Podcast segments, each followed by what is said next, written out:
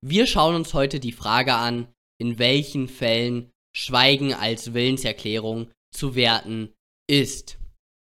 Der Grundsatz ist, dass Schweigen keine Willenserklärung darstellt.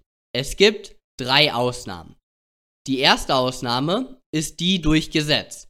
Beispiel hier 108 Absatz 2 Satz 2 BGB. Darin steht, die Genehmigung kann nur bis zum Ablauf von zwei Wochen nach dem Empfang der Aufforderung erklärt werden. Wird sie nicht erklärt, so gilt sie als verweigert.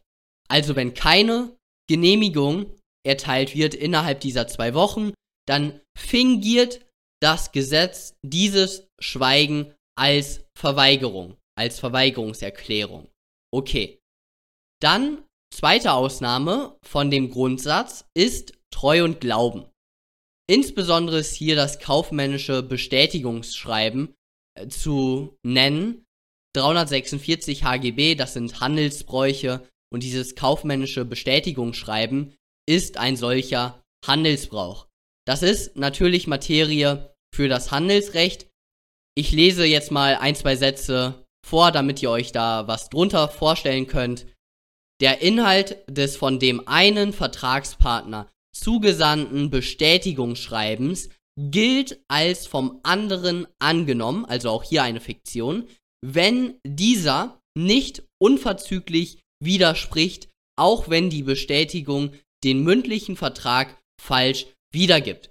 Also die beiden haben sich mündlich geeinigt, der eine schickt jetzt ein Bestätigungsschreiben an den anderen und dieses Bestätigungsschreiben ist inhaltlich falsch. Wenn der andere jetzt nicht unverzüglich widerspricht, dann gilt dieser Vertrag als zustande gekommen mit dem Inhalt des Bestätigungsschreibens, nicht mit dem Inhalt, was die beiden mündlich vereinbart haben. Das ist dieses kaufmännische Bestätigungsschreiben.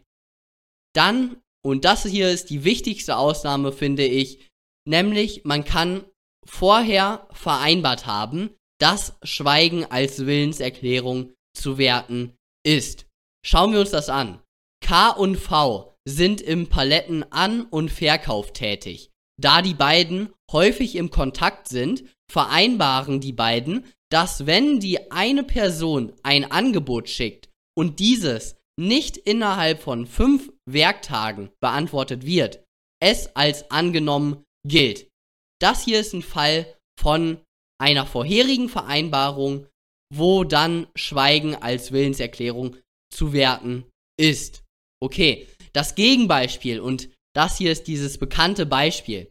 A schickt dem B ein Angebot über eine Kaffeemaschine. Darin steht, dass wenn B nicht innerhalb von fünf Tagen antwortet, das Angebot als angenommen gelte. Das geht nicht. Hier haben die beiden keine Vereinbarungen getroffen über den Punkt, dass Schweigen als Willenserklärung zu werten ist.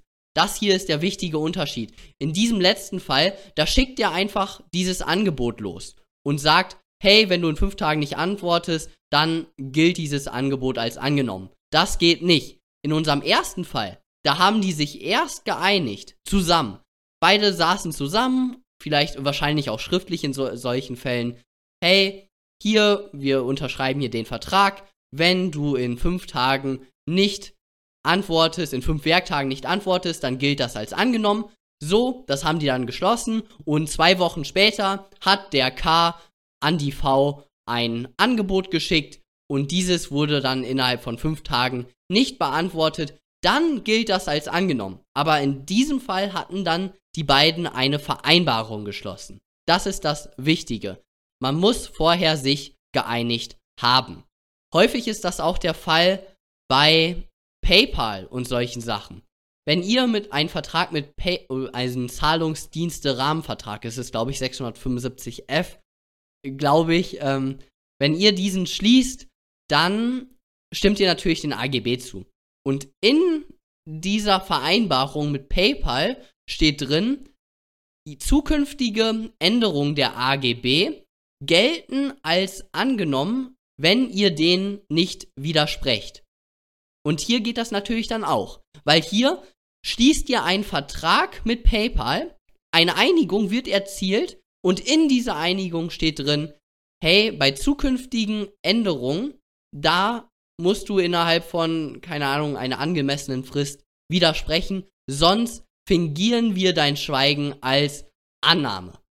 Aber da habt ihr euch auch erst mit PayPal geeinigt und dann kam diese zweite, dann kam die AGB-Änderung und ihr habt darauf nicht geantwortet. Dann gilt das als angenommen.